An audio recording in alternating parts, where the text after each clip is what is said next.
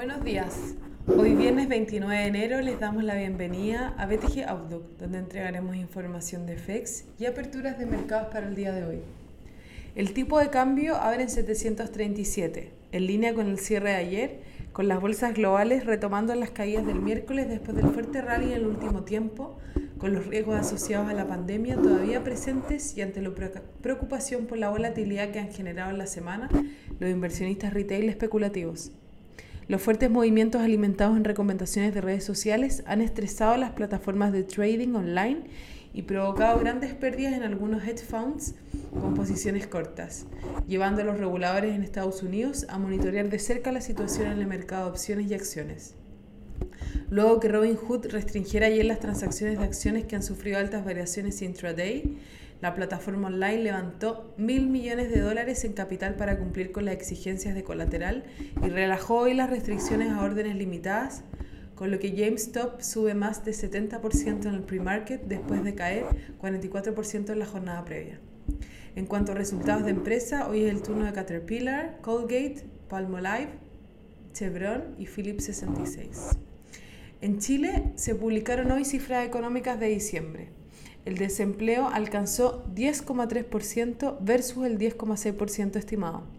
Las ventas minoristas saltaron más 10,4% bajo el 16% esperado por los analistas, al igual que la producción industrial que retrocedió 4,1%, mientras que la producción manufacturera avanzó 0,4% superando las expectativas de menos 1,7%. El Eurostock retrocede menos 0,9% y en Estados Unidos los futuros adelantan una apertura negativa. Después de rebotar ayer, el Standard Poor's 1,0% y sufrir el miércoles su peor caída diaria desde octubre. Por su parte, en Asia las bolsas cerraron a la baja también, con el Nikkei rentando menos 1,9% y el CSI 300 de China menos 0,5%, mientras que la bolsa de Hong Kong cayó 0,9%. Los commodities transan mixtos, con el cobre perdiendo 0,2% y el petróleo WTI ganando 0,5%.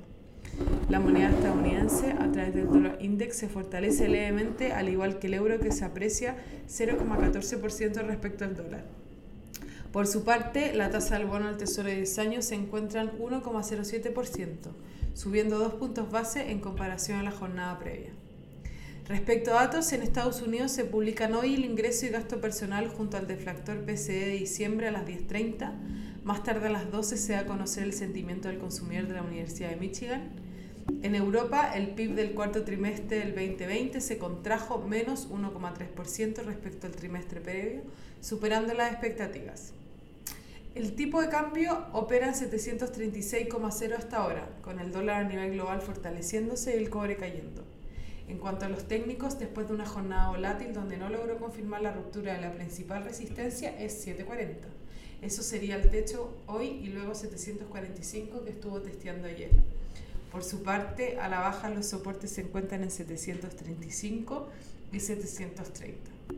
Muchas gracias por habernos escuchado el día de hoy. Lo esperamos el lunes en una próxima edición.